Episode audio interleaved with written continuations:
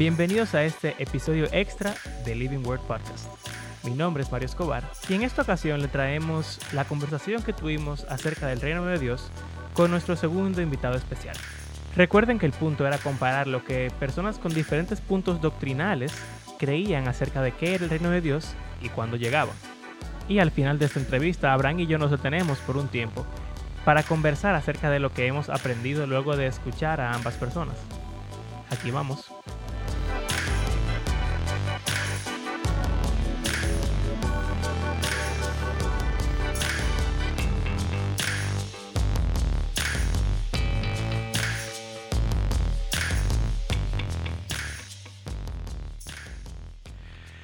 Ok, estamos grabando. Entonces, bueno, presentarnos. Yo soy Mario Escobar y en este episodio estoy junto a mi compañero Abraham Sánchez. Y estamos grabando la segunda intervención acerca del reino de Dios. Si ustedes recuerdan, hace dos episodios o quizás un episodio, depende de lo que hagamos con esto, Em, estuvimos hablando acerca del reino de Dios y a Andrés se le ocurrió, Andrés no está con nosotros por diversas razones, em, pero no se preocupen que tenemos un as bajo la manga. Em, Andrés fue el que mencionó que le gustaría poder preguntarle a algunas otras personas con estudios formales de la Biblia que entendían que era el reino de Dios. De ahí se nos ocurrió que fueran personas que no pensaran exactamente igual, para ver si diferencias doctrinales pudieran hacer que la respuesta fuera diferente. No lo sabemos y por eso eh, los invitados que tuvimos realmente están teniendo conversaciones con nosotros aisladas. No están teniendo un debate, una conversación uno con el otro, porque lo que queremos es escuchar la respuesta de un punto de vista y el otro para ver qué tienen en común y qué tienen en desacuerdo. Em, si, tienen algo, si tienen algo en desacuerdo, no necesariamente. Exacto, no sabemos realmente qué va a pasar. Esto es realmente un experimento. Entonces, por esa razón, ahora con nosotros tenemos a un invitado muy especial que, em, que está aquí y es el pastor Ariel Alfonso. Hola, buenas noches o buen día. Y damos gracias al Señor por esta oportunidad, mis hermanos, que nos dan. Ariel, si tú nos pudieras contar un brevísimo eh, resumen de qué, qué, tú haces como, como, pastor, qué iglesia tú pastoreas, quizás eh, una rápida reseña de tu formación académica para, para que nuestra audiencia te conozca un poco mejor. Muy bien, sí, en esos millones de audiencia que tienen mis hermanos, Dios los bendiga. 15. No, pero los felicito eh, por eh, lo que están haciendo. Yo sé que es muy necesario en este tiempo. Y nada, eh, gracias también. Un resumen sería, conocí al Señor en la iglesia Convertidos a Cristo a los siete años. El Señor hizo una obra especial en muchos jóvenes de nosotros. Y como quien dice, un avivamiento realmente de vivir más para Dios y todos los talentos musicales y en muchos sentidos y ministerios comenzaron a florecer en ese momento. Pero al mismo tiempo Dios estaba poniéndome una carga más grande por el ministerio a tiempo completo. Así que a los 15 años aproximadamente, con predicaciones y, eh, ¿verdad? Eh, cargas del Señor, eh, decía, no, no, no me veo haciendo otra cosa que no fuera solamente estar en el ministerio a tiempo completo. Luego pude estudiar dos años en INTEC, ingeniería eléctrica, en el cual no terminé, porque entonces eh, fue la carga tan grande y pedí consejo a mis pastores, padres, y al final el Señor me guió a Puerto Rico, a Carol Baptist Bible College. Allá es un ministerio de unos americanos, eh, Pastor Johnny Daniels, que fueron a enseñar y a preparar líderes para el Caribe. Y entonces allí llegué y pude prepararme en licenciatura de estudios pastorales con también un, eh, dicen minor en inglés, ¿verdad? Como un taller o una mención en lenguas bíblicas y también eh, algo de lenguaje de señas, taller de lenguaje de señas, que es un ministerio muy fuerte allá. Luego, allí conocí también a esa princesa preciosa que se me ha regalado, mi ayudidonia Andrea, mi esposa. Y entonces, después de 12 rounds con el suegro, eh, y, ¿verdad? Donde nos fajamos allí para que me diera el permiso realmente de una manera metafórica, ¿verdad? Pero eh, pudimos orar y vi que tenía una carga y una, esa joven, un amor por el Señor. Y luego, bueno, el resto es que el Señor nos permitió casarnos y allá trabajamos un año más en el mantenimiento. Yo, ella como profesora, se preparó en educación y luego entonces eh, eh, tuvimos como eh, yo pastor de jóvenes, líder de jóvenes allá por un año. Y volvimos aquí a República Dominicana, donde en ese momento a través de la Iglesia Bautista Cristiana nos enviaron a ayudar al pastor Yadín Rodríguez, que es pastor actualmente, y él estaba aquí en ese tiempo en San Cristóbal. Y así llegué aquí a San Cristóbal, donde tenemos ya desde 2006, primero como líder de jóvenes y luego nos quedamos allí para eh, pastoreales y servirles a sus hermanos. Así que estamos hoy, en esta fecha, en pandemia, pero seguimos sirviendo al Señor. Así es. Excelente. Entonces, bueno, vamos a entrar en materia ya de una vez porque creo que no necesitamos más preámbulos. La pregunta que nos compete, o por lo menos la primera pregunta que nos compete, Ariel, es, ¿qué es el reino de Dios? Bien, Buena pregunta, muy interesante, pero inmediatamente con esa pregunta que yo mismo me, he hecho en otros momentos y orando y viendo notas sobre ese tema, tengo una definición que puedo dar inmediatamente. Humildemente, ¿verdad? Sabemos que todo lo que hablamos no es absoluto, pero es de acuerdo a lo que eh, hemos concluido eh, estudiando la palabra de Dios. Entonces yo he puesto una definición que es, eh, que es el reino de Dios, es el plan redentor de Dios por medio de Jesucristo, revelado progresivamente en toda la escritura, del que se puede ser parte aquí en la tierra. Es una definición para eh, luego hablar sobre, desglosar esa definición, podemos decir. Sigo entonces compartiendo. Eso me parece una definición, como un resumen de definición muy interesante no sé qué mm. tú piensas, Abraham. Está como bien empaquetada y pensada. sí, claro. Fue después de ver eh, todo lo que voy a decir ahora. en verdad me da, o sea, em, y bueno, como yo creo que, que, podemos hacer esto porque ya la intervención pasada va a salir primero que esta.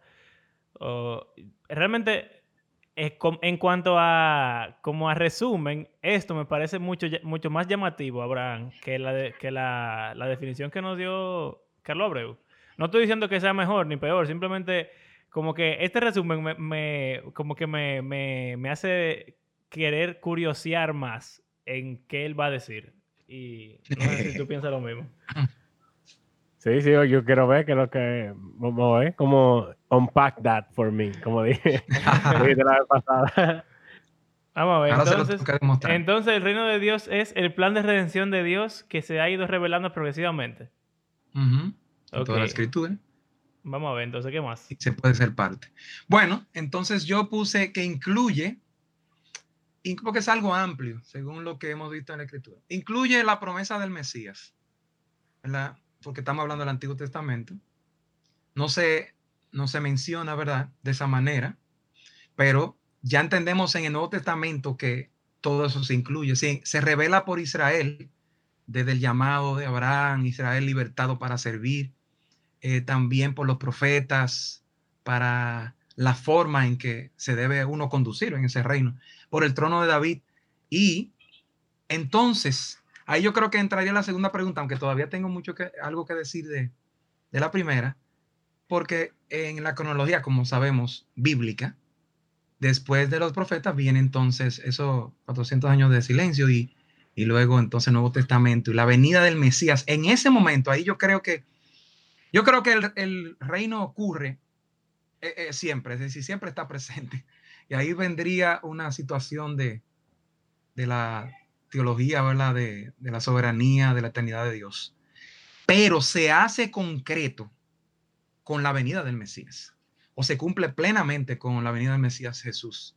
Sus discípulos, y de ahí en adelante, los demás discípulos, como somos nosotros también, después de, de los primeros, ¿verdad?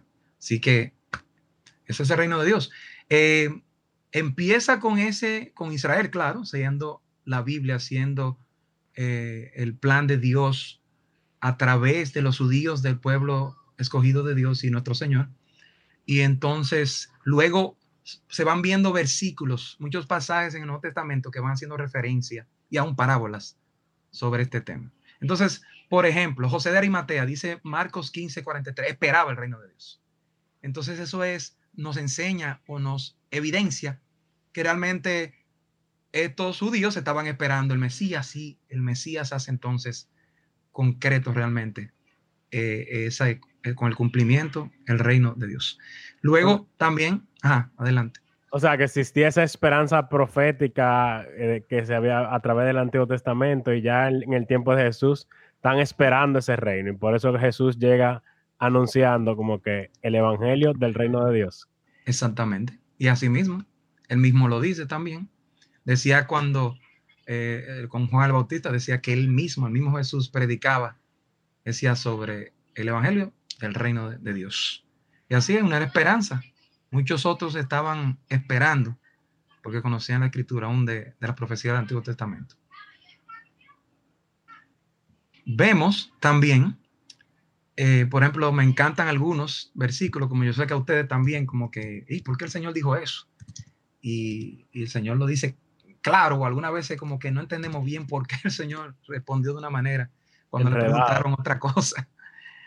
Pero allí entonces también nos arroja eh, a nosotros y en este tema eh, una, característica más, por ejemplo, del reino. Por ejemplo, cuando él le dice allí en Marcos 21, eh, 31, le dice a un grupo de personas que las rameras y los publicanos van adelante al reino. Wow, y eso nos enseña en aplicación entonces de que sabemos que no es lo publicano y las rameras, sino que el Señor le estaba enseñando a ellos que el arrepentimiento es lo que hace una persona parte de ese reino. Y hay una ramera, un publicano, que en ese tiempo eran consideradas personas eh, realmente pecadoras, bajas, eh, marginadas, eh, vistas por, por encima del hombro, por su estatus, por su vida. Pero el Señor les enseñó, miren, si ustedes quieren ser parte del reino, todo el mundo puede ser parte, pero ellos van adelante porque esos, aunque sean vistos bajos y estén en prácticas eh, podemos decir, oscuras, pecaminosas, con arrepentimiento, ellos van adelante, ellos pueden ser parte de ese reino, por encima de otros que no tienen esa condición o no buscan eso. Eso me acuerda a la parábola del hijo pródigo. Exacto. Que es como ese mismo contexto de que Jesús se estaba juntando con esa gente que se supone que uno no debería juntarse y los fariseos lo criticaban y él mm. eh, critica esa actitud de ellos y dice, es de ellos el reino. Tremendo. Amén. Ahí está. Porque al final de todo, el reino que es Basilea en el Nuevo Testamento, el dominio, poder, sabemos que en el contexto cultural, los judíos lo que esperaban era uno montado en caballo a, quitar al imperio romano. Esa era la realidad del contexto histórico que sabemos, ¿verdad? Y, y muchos, aún teniendo la escritura, yo creo que pasa lo mismo hoy. Tienen la escritura, pero tú necesitas iluminación del Señor para y luego el Señor también nos sorprende con su soberanía, su carácter, eh, hacer las cosas diferentes a como uno las espera. Pero está su palabra allí para que nos demos cuenta de su carácter. Y, Él venía con un reino, con el reino más realmente, eh, eh, vamos a decir, poderoso, pero no vino a ejecutarlo o a practicarlo igual como lo esperaban muchos. No era un contexto político y, y humano, sino divino y diferente, como sabemos en la profecía también.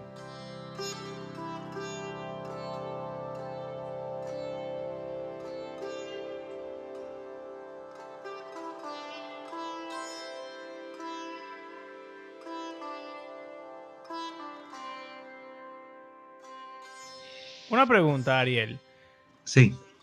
Tomando en cuenta eso, de que los judíos tenían una expectativa muy política de lo que era el reino de Dios, no hemos hablado de, eso y quisiera saber si tú nos pudieras dar un poco de luz acerca del por qué tú entiendes que los judíos esperaban un reino de esa forma. Sí, bueno, eh, claro, eso es, eh, podríamos abundar mucho más, ¿verdad? De eso. Pero, por ejemplo, eh, lo primero del contexto histórico es saber que Israel eran guerreros. Y recordemos inmediatamente desde que el Señor los libertó de Egipto, ¿verdad? Allí el Señor comenzó a usar a Josué, ¿verdad? El sucesor de Moisés como líder para comenzar a conquistar todas las ciudades que hoy sabemos eh, actualmente, eh, geográficamente, dónde están. La tierra prometida. Entonces Israel estaba lleno de guerreros. Incluso el mismo David, un tremendo guerrero, ¿verdad? Era. Y me, me sorprende de David, a propósito, pongo un paréntesis de, de, de la realidad bíblica y de gozarnos en, en estos líderes de que David era un hombre muy sensible a Dios, pero también era un hombre que había derramado mucha sangre y por eso el Señor le dijo que no construyera el templo. Es decir, wow, ese contraste realmente es muy difícil. Un hombre guerrero, vamos a decir, buen dominicano, que corta cocote y luego también un hombre de Dios tan sensible y luego que el Señor le dijo conforme al corazón de él. Entonces tenemos un contexto histórico de guerreros que literalmente tenemos, tenían batalla, nosotros sabemos que esas batallas ahora son espirituales, pero eh, entonces eso iba permeando en todas las, yo creo que es una de las razones principales en todas las generaciones, eh, hasta también ver, cuando uno ve algunas profecías que son, eh, por ejemplo, la misma profecía de Daniel, cuando vemos esa estatua, es una piedra, una roca que destruye a los otros imperios, ¿a quiénes? A Babilonia. Nabucodonosor y, y los demás que, eran los imperios que dominaron el mundo entero en ese tiempo.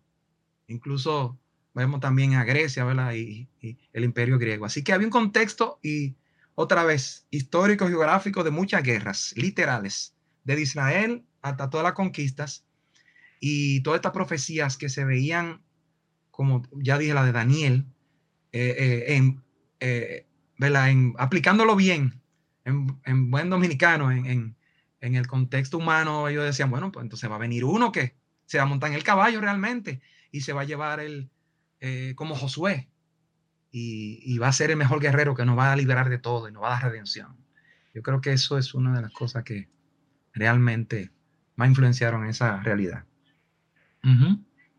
Ok, o sea que en, un contexto em, vamos a decir, no, secular, vamos a, porque no solamente es histórico, simplemente que eh, había una situación en la cual ellos tenían problemas políticos con enemigos y entonces parte de la promesa que Dios le da tienen que ver con liberación en ese sentido. Ahora, eh, ¿cómo Jesús entonces cambia esa situación? Porque Jesús no trajo Ah, por lo menos aparentemente, él no trajo ese tipo de reino, porque es diferente con él. Exacto, exacto. Y eso fue lo que sorprendió realmente. Y hasta nosotros nos sorprende en verlo en esa progresión que estamos hablando desde el Antiguo Testamento hasta el Nuevo. El Señor sorprendió a todos y Él sigue sorprendiendo a todo el mundo y hasta el pueblo de Dios hoy cómo hacer las cosas, porque sus pensamientos son diferentes a nosotros. Eh, bueno, yo pienso en uno de los pasajes que más me gustan, yo creo que son de los más contundentes de la Biblia entera, y es en Isaías 53, cuando dice, ¿quién ha querido nuestro anuncio y sobre quién se ha manifestado el brazo de Jehová? Subirá cuál nuevo delante de él, como tierra seca. Y, ¿verdad? Así que Isaías profetizó inmediatamente de que, espérate, va a venir diferente. Él viene con un mensaje y quién va a querer, ¿verdad? Ya sabemos que el que pone su fe en ese mensaje eh, se llama el vástago, ¿verdad? También eh, eh, en, Isaías, el Señor, y es la profecía de ese niño, del Mesías, de ese reino. Así que el que, vamos a decir, el que estudiaba bien y ponía su fe, como hicieron muchos, sabía quién iba a encontrar. Y al final sabemos que era confirmar que Jesús cumplía con ese, con los requisitos de todas esas profecías sobre él, sobre que ese, él era el Mesías y era el, libertador. Como ese contraste entre el Mesías del ungido del Salmo 2, que, que pone a las naciones y las somete con vara de hierro, hmm. versus Isaías 53, que es un siervo sufriente que da su vida por, por los otros. Exacto, exacto. Ahí tú mencionaste el 2, que es eh, parecida a la misma mención que yo hice, por ejemplo, de, de Daniel. Oye, una persona que lee una piedra va a destruir todos los imperios y, esa, y ese monte va a permanecer siempre. Y luego viene hasta dice la palabra, se reirá de mucho, ¿verdad? Y, y vendrá juicio. Entonces, ahí está, leían esto los judíos como nosotros hoy muchos decían, no, pero este, este va a venir y va a, desbaratar a los romanos, lo estamos esperando. Nos va a dar libertad, pero la libertad del Señor es enfocada en, en ese plan, así mismo, ese siervo sufriente, y ya sabemos, ¿verdad? Lo más grande fue que fue la cruz del Calvario por, por los pecadores. Entonces, era, era diferente porque tenía más que ver con lo espiritual. Con la, con la, condición eh, del pecado y, todo eso. Eh, yo tengo otra pregunta. No sé si tú tienes una pregunta, Abraham, que quieras hacer. Déjame ahí agregar. En buen resumen, si, es como tú dices, se entendió, era algo espiritual y ellos lo entendieron político. Se entendía humanamente por todas las dominaciones, por todos los imperios que había pasado y aún el sufrimiento y la necesidad de liberación que tenía. Pero otra vez, Isaías 60 también nos decía que él venía a libertar y realmente era el cautivo del pecado, no tanto al cautivo de un imperio, eh, ¿verdad? Sabiendo que él tenía una prioridad. Ok, entonces mi pregunta viene tomando como referencia a esa idea de que el enfoque era la liberación del pecado. ¿Por qué se utiliza la palabra reino? O sea, yo, cuando hablamos del plan de salvación o de la redención, yo entiendo que hay diferentes formas en las cuales uno pudiera referirse a esto sin tener que hablar acerca del reino de Dios, como por ejemplo el plan de salvación, como por ejemplo el perdón de los pecados, como por ejemplo la redención, etcétera, etcétera, Vida eterna. Vida eterna. Pero Jesús por lo regular, utilizaba la frase el reino de Dios para referirse a lo que él estaba haciendo.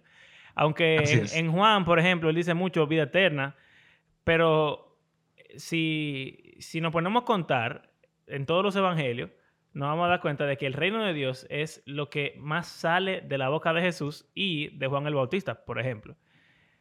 Entonces, ¿por qué utilizar esa palabra, esa frase, reino de Dios, si hay otras que quizás explican un poco más claramente el enfoque de, de, todo eso, del plan. O sea, el aspecto espiritual. Exacto. Claro. Bueno, yo diría al revés, yo diría que Dios nos está dando, como Él es un Dios eterno, con tanto conocimiento, nos está dando diferentes maneras para que entendamos la salvación, como dije, el plan redentor, y lo que incluye todo eso, que todavía nosotros dominamos algunas cosas y como iglesia hacemos alguna, pero tomando esa realidad que tú estás poniendo sobre la mesa, Mario, entiendo que el Señor quería, eh, ok, yo quiero que ustedes entiendan realmente lo que está pasando con ustedes y lo que estoy trayendo a la tierra. No es solamente que ustedes sean salvos eh, y sean liberados del pecado, sino yo estoy, yo soy rey de reyes si está hablando de reino, porque hay un rey y entonces sabemos ya que él está sentado en su trono y sabemos que le veremos ¿verdad? muy pronto eh, eh, eh, reinando en ese trono. Y aunque esa realidad no sea políticamente y absoluta humanamente ahora mismo, sabemos que un día él tomará control de todos los reinos del, del, mundo, dice también la palabra. Entonces, para que el, cuando una persona, un pecador, ponga su fe en Jesucristo, entienda que está incluido en la familia de Dios, como dice Efesios, pero no solamente familia, sino tú eres parte de ese plan del Rey de Reyes que está empezando aquí en la tierra. Por eso también él dijo, me gusta ese versículo cuando él dijo que el reino de Dios está entre los hijos, entre vosotros, en Lucas 17, 20, cuando está hablando con los fariseos. Y ahí confirma entonces que entre los cristianos, entre los hijos de Dios, se está operando el reino de Dios. Yo creo que el Señor entonces quería que nos enfoquemos y vivamos como hijos de Dios, sabiendo que tenemos un rey y que somos hijos del rey de reyes también.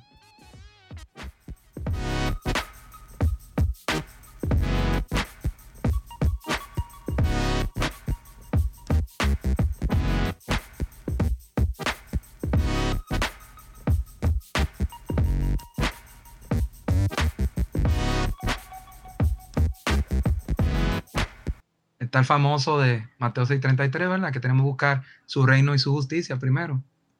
Y Ah, eso en verdad. también nos habla de que Nosotros en la conversación inicial hablamos, tomamos ese versículo como referencia. ¿Qué tú, mm, cuando te dice busca el reino de Dios y su justicia, ¿a qué se está refiriendo primeramente o principalmente?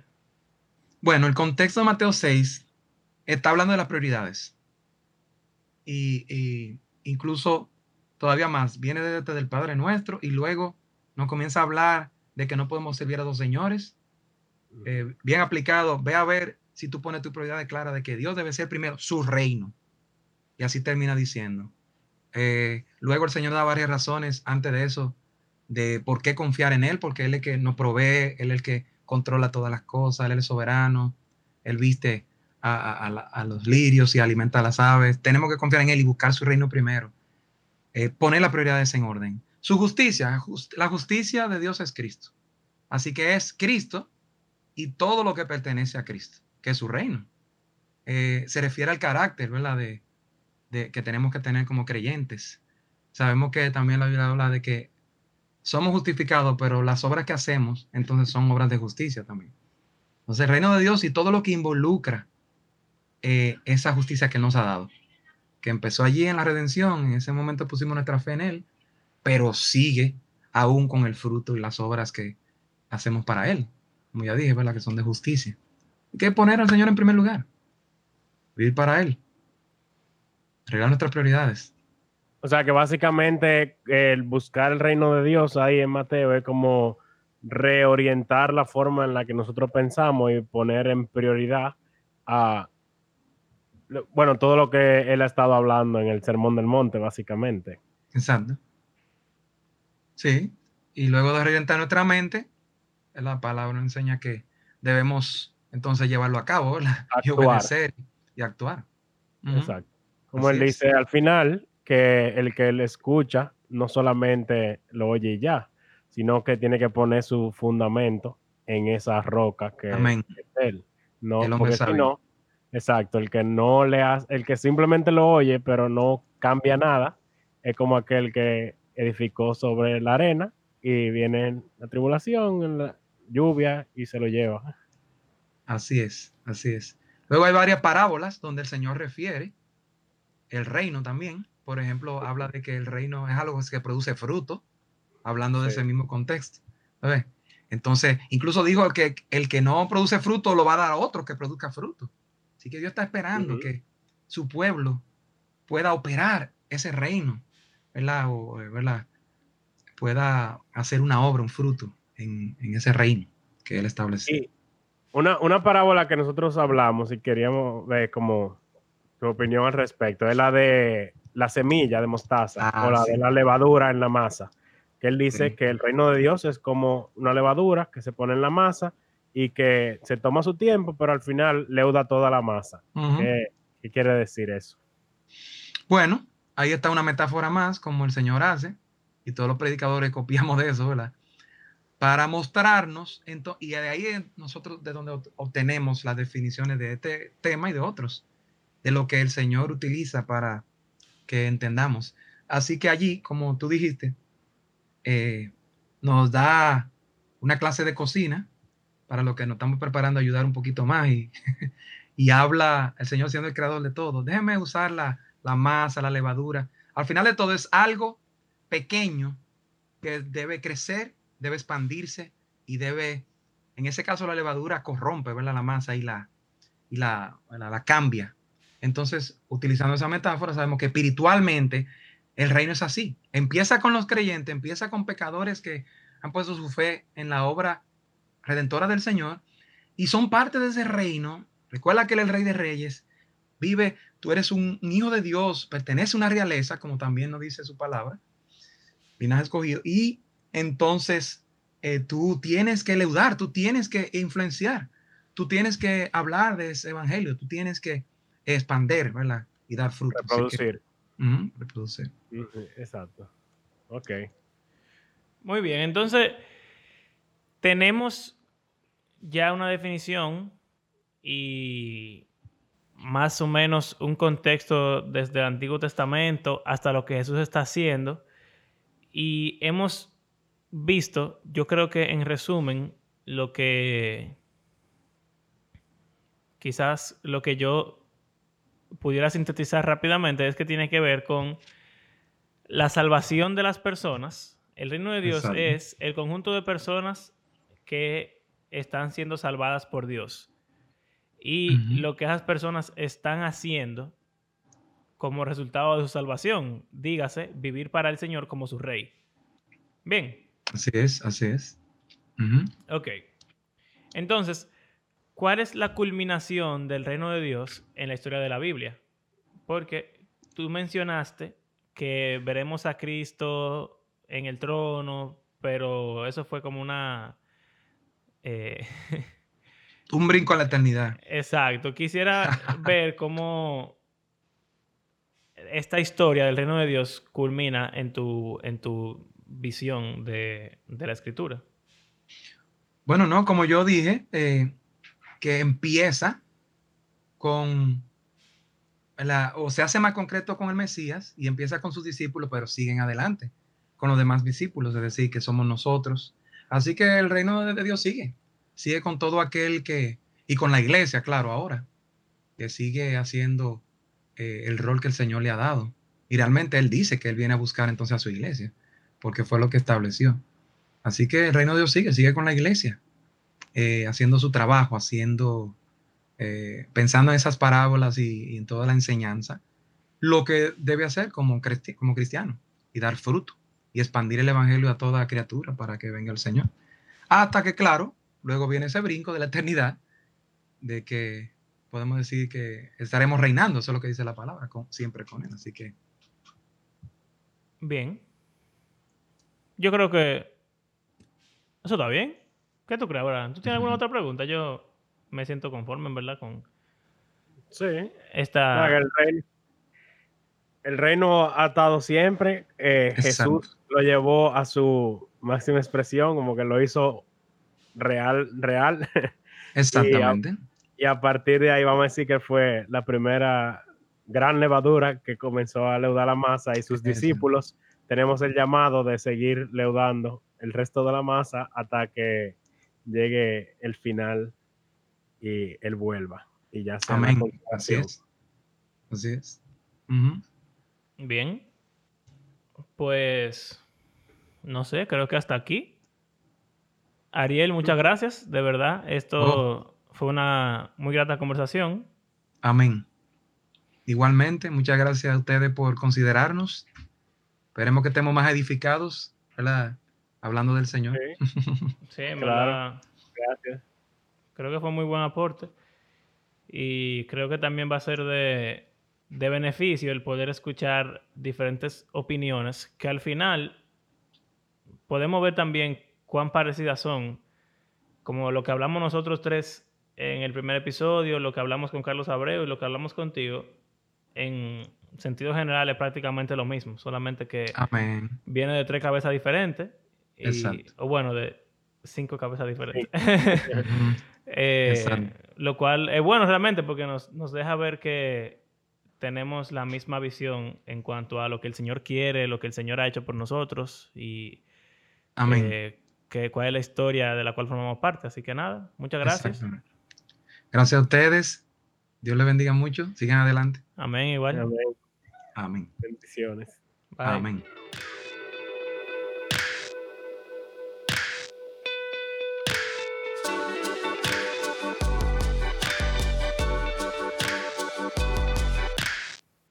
¿Qué fue? Ok. Nada, lo que quiero hacer, Abraham, es como ver cómo... ¿Eh? Un epílogo. O sea, no sé, quisiera como que intentar ver qué escuchamos, qué nos parece lo que escuchamos, tanto de Abreu como de, de Ariel, quizás lo que teníamos en la- nuestra mente. Eh, se me ocurre como pro y contra de verlo como cada uno lo ve, aunque yo creo que es muy mínima la diferencia. Sí. Cosas que tienen en común, ya lo hablamos, el tiempo. Ambos dicen que empieza desde el inicio de la historia, de la Biblia. Lo Sí, cual fue interesante porque quizá uno pudiese pensar que comienza con Jesús o que comienza ya en la segunda venida el reino que vamos a decir oficial entre comillas Exacto. en la se- cuando ya eh, total eh, físico y espiritual en el- la nueva creación o en el reino Tú sabes que algo que me pareció interesante en ambos casos es que el, el reino en el Antiguo Testamento, o más bien, la visión del reino se convierte en algo muy espiritual, incluso desde el Antiguo Testamento. Y la forma en la que yo lo veo es más eh, físico en el Antiguo Testamento, la expectativa física en el Antiguo Testamento, llega Jesús y hace lo espiritual, que es lo que se han enfocado ambos eh, invitados, que es lo que sorprende, porque todo el mundo estaba esperando lo político y lo físico, que, que era lo que estaba más o menos escrito en las profecías. Eh, entonces, lo que me parece interesante es que como Jesús viene y cambia todo eso, esas dos personas que vienen de seminario también entrenan. eso es lo que yo siento. Como que ellos saben ya que la forma en la que el reino de Dios tuvo diseñado por Dios desde el principio es que iba a ser espiritual cuando llegara el Mesías y no físico. Entonces, todo lo que pasa en el Antiguo Testamento, que ellos lo saben muy bien, porque mira que ambos hablaron de Daniel 2, por ejemplo. sí O sea que evidentemente hay un reino físico. Ah, la palabra que dice que usó Abreu es de que son sombras Ajá, que sombra y figura. Pablo. Sí, exacto. Ajá. de que todo eso, aunque fuera un, fue un reino, literalmente, y todo eso, pero eso es como una sombra, una figura, una tipología de lo que venía, Exacto. la realidad espiritual que estaba detrás. Exacto. Yo no sé qué tan conforme yo me siento con esa visión. No está equivocada, definitivamente. No, porque el componente espiritual definitivamente eh, es de la cosa más grande. es- exacto. Eh, Eh, eh, Lo que yo siento que falta, o quizás no que falta, simplemente que al enfocarnos más en el área espiritual, para mí son dos caras de la misma moneda, no una más importante que la otra. Porque cuando hablamos del cumplimiento en el, en el futuro, ambos lo mencionaron también, que al Todo. final va a ser, mira que Abreu dijo que el reino, o como lo resumimos al final de la conversación, era que el reino espiritual se iba a juntar con el reino universal. Exacto. O sea que el plan de Dios es poder volver a tener un mundo completo que aunque él ya lo estaba... Exacto, exactamente. Aunque él ya lo está gobernando, porque él es el Dios soberano, eh, ya sin rebeldía de los humanos y de los ángeles. Entonces, ahí va a llegar un punto en el cual tanto lo espiritual como lo físico va a estar unido en, en- en el reinado de Dios. Que, como Efesios dice, todo unir el cielo y la tierra. En Efesios 1, 10, 7 al 10 por ahí. El Eh, asunto será en a qué le llamamos espiritual y material. Porque, por ejemplo, cada vez que en los evangelios Jesús hablaba de que él iba a morir, bueno, en Marcos en particular, de repente los discípulos comienzan a pelear entre ellos de quién va a ser más grande en el reino. O sea, ellos se están imaginando un- Sí. como un gabinete y quién va a ser el rango más alto entre ellos. Y él le dice, entre ustedes no será así, sino que el último será el primero. O sea que él está pensando en algo, o sea, de aquí y ahora. De que ustedes no tienen que estar preocupándose por quién es el más grande, sino que ustedes tienen que preocuparse por ser más chiquito, ser más humilde. O sea que eso lo vemos como un, vamos a decir, un atributo espiritual. Sin embargo, Jesús espera que ellos lo hagan ya en su vida, día a día. O sea, es, es básicamente enseñando una forma diferente de reinar y de gobernar.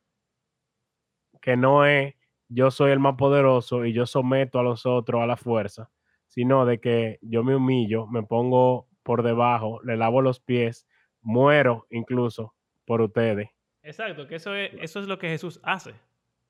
Exacto. Él es el rey y él se declara rey al morir por sus súbditos, básicamente. Y él mismo Como lo dice Juan. cuando está lavando de los pies a los discípulos. Él dice exactamente eso, que aprendan de él, que él es el maestro que él es el más grande, pero que él se está humillando y haciendo algo que, de hecho, Pedro ni siquiera cree que es correcto que él lo haga.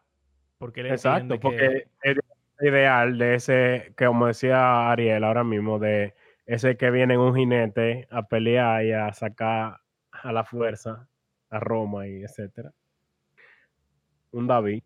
Exacto. Entonces, si, si pudiéramos ver ambas cosas como unidas y no separadas, entonces yo creo que quizás sería mu- mucho mejor.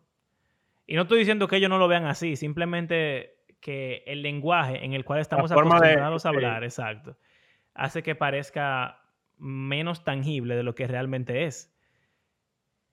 Pero también... O sea, realmente como que una disciplina espiritual es algo práctico y que se ve en nuestro mundo material. O sea, yo amar a mi prójimo, poniendo eso en, en general, o sea, lo que significa genuinamente. Si yo hiciera eso, yo soy el más espiritual del mundo. Pero ¿cómo luce eso? Yo voy a hacer, o sea, yo voy a vivir para, o sea, mostrar amor. El amor que Dios tiene hacia mí, mostrarlo hacia los demás. Y eso, o sea, cambia cada área de mi vida. Yo no voy a pensar en mí primero, sino que yo voy a estar pensando siempre en las necesidades de los demás y ponerlo a ellos por encima de mí, como Jesús mismo le dice a los discípulos. Exacto. Y entonces, pensando después en lo que se llamaría quizá la consumación del reino o ya lo que es la escatología, cuando eso me pareció interesante que ninguno de los dos, contrario a lo que yo pensaba, se enfocó demasiado en la escatología, aunque se lo pedimos, y yo, eso se, le- se puede saber, audiencia, nosotros le pedimos que no se enfocaran en la escatología porque es un tema más complicado, que no queríamos entrar en él. Pero yo pensaba que aunque sea un poco más, se iban a, a enfocar en él. Lo que, lo que vi es que ambos se quedaron simplemente en que al final Jesús viene. Jesús viene y vamos a reinar con él y ya. Sí. Y que no se habló como, yo pensaba también que se iba a hablar del cielo, como cuando uno se muere, uno va para el cielo. Y eso es el reino de Dios. Sí, también no. no. se mencionó eso, lo cual para mí No se habló de que es un alivio, ahora cuando está vivo. Sí. Porque esa definición, si esa fuera la definición, entonces es algo muy poco práctico, porque nada, simplemente hay que morirse para llegar ahí, versus poder participar de él cada día de nuestra vida, es, es muy grande la diferencia. Ahora, para mí es interesante que estos pastores lo piensan y lo explican de esta forma aquí en el podcast. Sin embargo, cuando nosotros hablamos de nuestra opinión de cristiano promedio, esa no era exactamente nuestra visión. Entonces hay algo que pasa, no sé por qué, de que aunque eso no es lo que ellos creen y probablemente tampoco es lo que predican, eso es lo que con lo que uno se queda. ¿Por qué pasará eso? Yo, exacto, yo creo que es por el lenguaje espiritual de la salvación. Eso es lo que, yo creo que eso es lo que me estaba molestando ahora que tú lo mencionas. Que en la respuesta de Abreu, para mí no fue tan evi- evidente, pero tú me hiciste la salvedad de que quizás se estaba refiriendo a eso. Al final nos dimos cuenta de que no tanto. Y entonces después, Ariel ahora habló también del plan de salvación de Dios. eh, pero al final, y yo te dije a ti entonces en esta, como que sí, pero yo creo que se está enfocando mucho en lo espiritual, pero después tú me dijiste sí, pero está siendo mucho más práctico también. Entonces, como yo creo que como nos enfocamos en convertir a la gente en la iglesia, y hay que, yo no sé si es una buena representación, pero eso es lo que yo veo. Y no, no estoy intentando describir lo que hace Ariel o Carlos en su iglesia, porque ni- yo no voy a ninguna de las dos. Pero en mi experiencia Exacto. dentro de la diferentes iglesias a las que yo he visitado, yo creo que lo que se enfoca más es en poder lograr que el pecador se arrepienta y se vuelva parte de... Exacto. Pero eso de volverse parte del reino de Dios. Claro, O sea, en la definición que ellos nos dieron.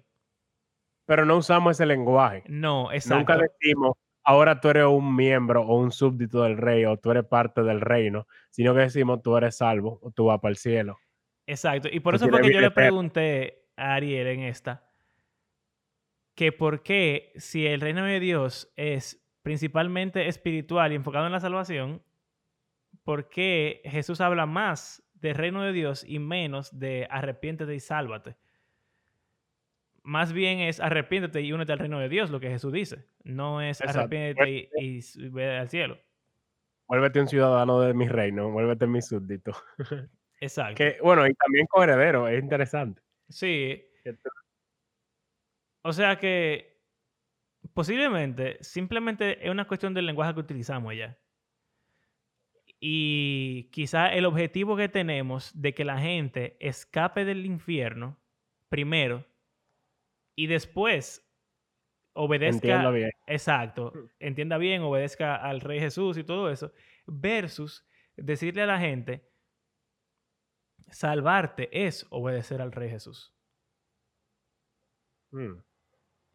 También puedes, eh, me- me- pensando en la forma en la cual oramos con las personas para que se conviertan, decimos como que acepta a Jesús como tu Salvador y Señor. No sé si tú has notado como ese énfasis en esas dos palabras, de que no solamente así, Él me salva de mis pecados y ya, sino que tú lo tienes, Él es tu Salvador, pero también tiene que ser tu Señor. Y yo he oído Sí. muchas prédicas en las cuales se hace énfasis en esa, en esa parte, porque a veces quizá en el pasado no se hizo y ahora entonces se está como enfatizando en que no es solamente así ya, yo soy salvo, yo puedo seguir haciendo lo que me dé la gana, yo voy para el cielo. No, si tú eres salvo, Jesús es tu Señor y tú te sometes a Él. Algo Pero quizá en vez de Señor, deberíamos usar Rey. Exacto. Eso es lo que te iba a decir. Que cuando nosotros pensamos, cuando nosotros escuchamos la palabra Señor, no pensamos en un reino. Pensamos o en la divinidad, porque Señor y Dios es prácticamente lo mismo, o en esclavo y amo. Lo cual Exacto. es bíblico completamente. Ambas cosas son completamente bíblicas. Pero el enfoque principal del mensaje de Jesús y de Juan el Bautista era el reino. Así que quizás si en vez de utilizar Señor y Salvador, digamos mi rey y mi Salvador, eso me acuerda a mi abuelo. Cuando mi abuelo ora, él siempre le dice al Señor su rey. Y eso para mí era algo era algo Impactante. curioso hasta que yo lo entendí, entonces se volvió impactante. Porque ese reconocimiento de que Dios es tu rey, yo lo dije en el episodio, en, en la conversación con Abreu, a mí me ha cambiado mucho la forma en la que yo me relaciono con el Señor y no, no me he alejado de Él, que parecería ser el caso si tú hablas de un rey versus un súbdito. Lo que ha hecho es acercarme a Él y creo que esa es la naturaleza del reino de Dios, que el rey se convirtió en nuestro, en nuestro súbdito, en, Y, en una forma sí. increíble. Y es interesante que para nosotros, Señor, no es lo mismo que para los discípulos.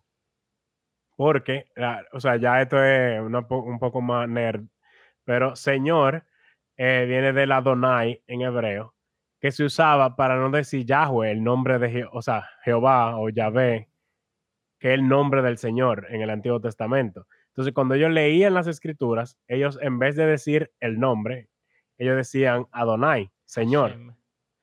el, Ha- ajá, el Hashem, que es el nombre, Sí. que por no pecar diciendo el nombre de Dios en vano, ellos decían Señor.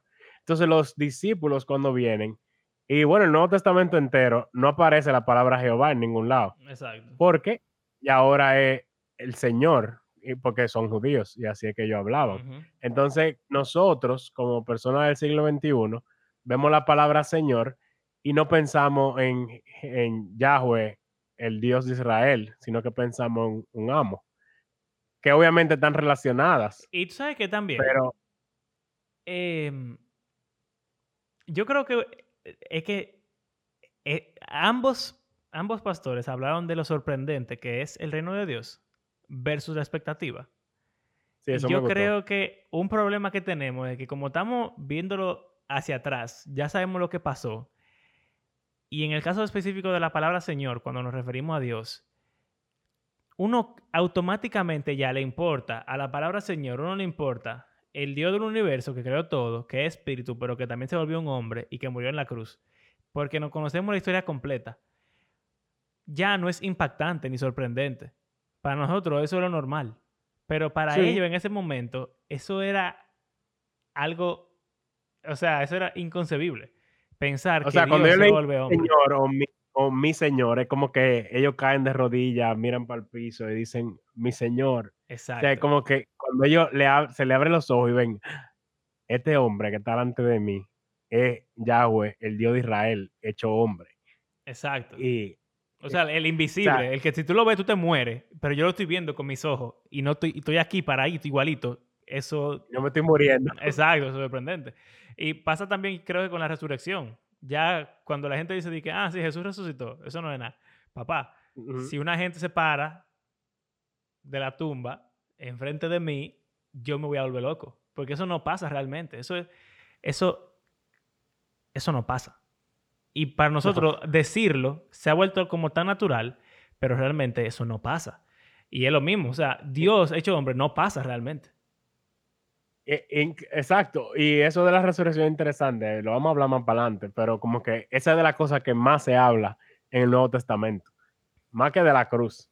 Sí. Se habla de que Jesús resucitó, porque es que eso te debarata tu mente. O sea, tu, tu amigo murió y tres días después él se aparece en una cena donde tú estás y tú, ¿qué, qué está pasando? Y él dice, tócame, ven, oh, Ven, estoy comiendo, abrázame". mira, yo estoy comiendo, estoy haciendo la digestión, o sea, era- entra el dedo en el hoyo.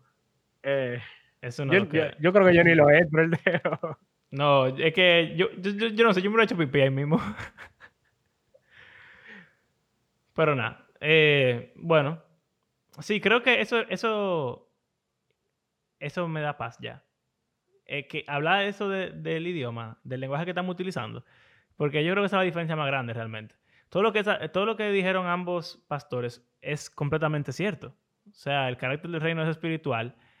El, el reino, yo también estoy de acuerdo con ellos, está aquí ya, empezó desde el inicio, se ha ido desarrollando, llegó a su inauguración formal con Cristo y va a culminar cuando Él regrese.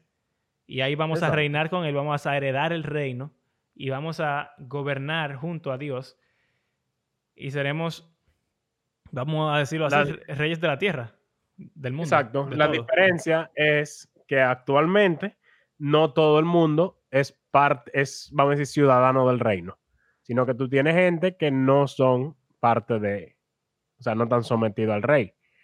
Y incluso nosotros mismos, que somos ciudadanos del reino, tenemos dentro de nosotros esa lucha como constante de que aunque somos ciudadanos, tenemos esa como esa carne, Esa ese pecado que no ha sido lidiado por completo todavía. Bueno, y pensando en la conclusión con la, con la conversación de, de Carlos Abreu, que te acuerdas que le pregunté sobre la palabra usurpar y a él no le gustó mucho porque no quería, no quería dejar la, La soberanía posibilidad ajá, de que la soberanía de Dios se viera afectada. Aunque yo hice la salvedad de que no es en ese sentido que utilizo la palabra usurpar, pero creo que la palabra que a él le pareció más apropiada es rebeldía. O sea, el, el lío es que nosotros nos estamos rebelando contra el rey. Y Él nos No- permite. Exacto. Entonces no queremos que Él nos gobierne y Él nos da esa libertad. Entonces, aunque somos ciudadanos del reino, tenemos una naturaleza que quiere rebelarse en contra de Él y estamos cada día matándola. Es como traición. en, los reinos, cuando alguien traiciona al rey, lo matan. Entonces uno está constantemente diciendo traición ah, y, y tú te matas a ti mismo. Hasta que llegue el momento en el cual tú vas a ser restaurado y resucitado en un formato en el cual ya tú vas a ser completamente fiel al rey que tú quieres someter. Exacto. Exactamente.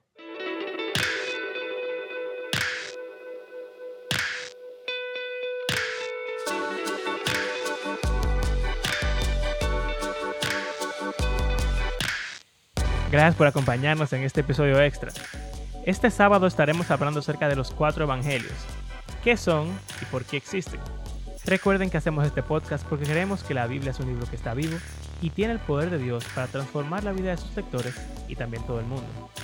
Si disfrutan del podcast, compartan en las redes sociales y si quisieran apoyarnos económicamente pueden hacerlo por medio de nuestras plataformas de PayPal o Patreon. Como de costumbre, queremos agradecer a cada una de las personas que ha convertido nuestro podcast en parte de su rutina semanal y desearles una muy feliz Navidad. Hasta la próxima.